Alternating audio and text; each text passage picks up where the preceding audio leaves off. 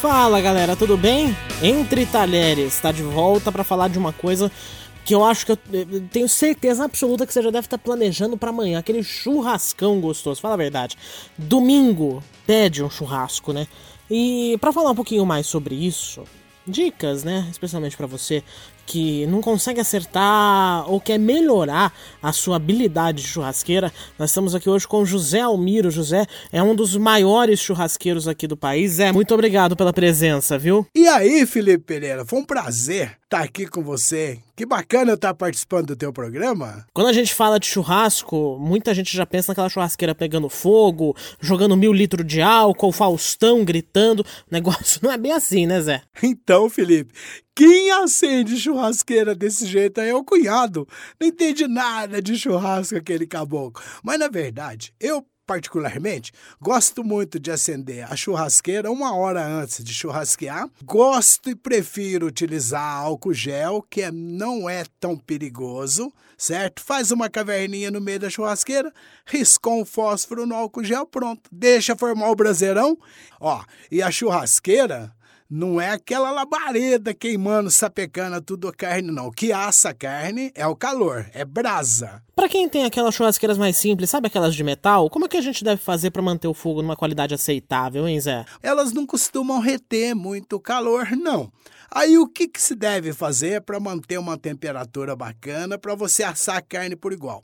Mantém sempre o braseiro vivo. É o braseirão assim no centro da churrasqueira, aí vai acrescentando carvão de acordo com a necessidade nas bordas da churrasqueira e sempre puxando para baixo da carne para ela assar por igual. Quanto de carvão a gente deve pôr mais ou menos? Felipe, essa pergunta é muito interessante, é muito curiosa, porque eu gosto muito de utilizar, até recomendo, o carvão de eucalipto, que ele libera muito mais calor e é aquele braseirão vermelho bonito que eu gosto. Agora, a quantidade, que quantidade usar? Quando você acende a churrasqueira, naturalmente se gasta um pouco mais de carvão, mas uma média que a gente costuma assim equiparar é um quilo de carvão para cada quilo de carne certo? Mas não que isto seja a regra, porque ao você acender, gasta um pouco mais de carvão. Enquanto você estiver churrasqueando, lógico, gasta-se bem menos, você vai só precisar ir repondo.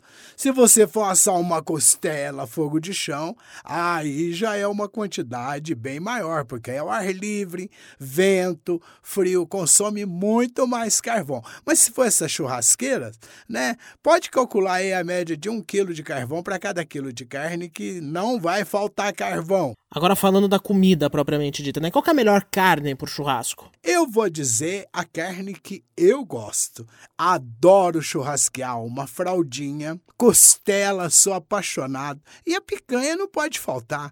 Mas hoje em dia, com a qualidade do nosso gado, que melhorou demais a genética, até carne de dianteiro é ótima para se fazer um bom churrasco. Ô Zé, a gente sabe que nem todos os açougues permitem que a gente peça a carne do jeito que a gente quer, aquele bife muito bem cortado tal. Como saber que a carne tá boa mesmo? Bom, eu sempre falo, você tem que ser amigo do açougueiro. Não adianta. Que a média do, do, gado brasileiro, do nosso boi, por exemplo, a picanha é um quilo e meio. Mas tem açougueiro que quer vender picanha de 3 quilos. Isso não existe. Aí é colchão duro, tudo junto. Mas, se você for amigo do açougueiro, lógico, conversa com ele, ó, oh, limpa, tira essa rebarba aí pra mim e tal, tira essas membranas. Eu quero o corte assim, quero o corte assado. Ele vai te atender sim. Ah, existe uma técnica que eu costumo falar para os nossos seguidores: é o seguinte: a carne tem que estar tá brilhante com vermelho vivo. Se ela for embalada a vácuo, por exemplo, essa carne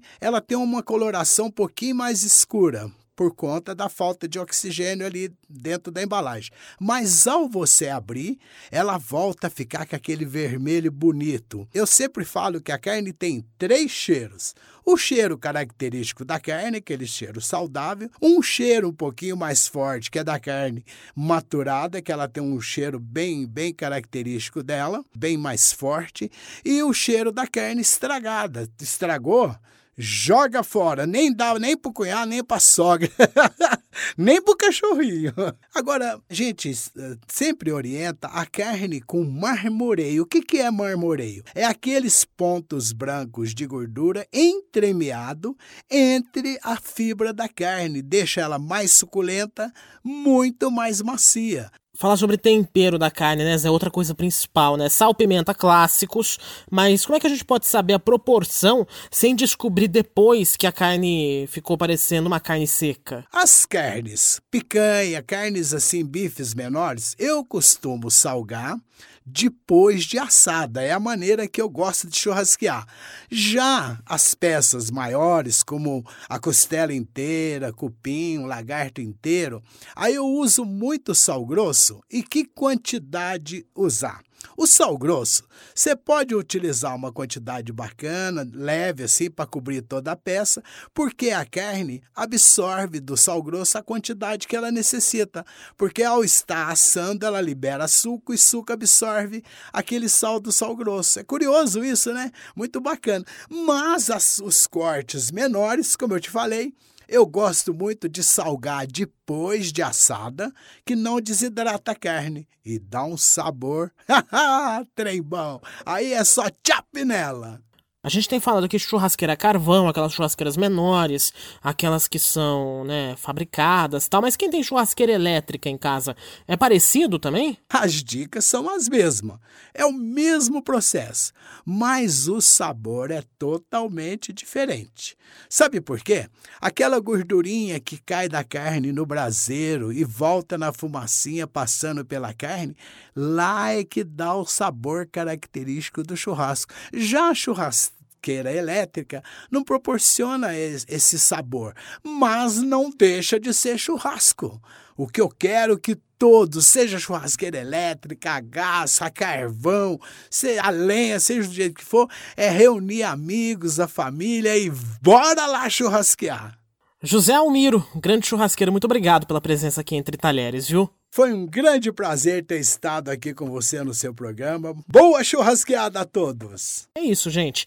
Para você fazer aquele churrascão amanhã, não esquece de me convidar não, tá? Estamos nas redes sociais, podcast Entre Talheres. Obrigado pela companhia. Sábado eu tô de volta, mas quarta-feira tem aqui, hein? Tchau, gente.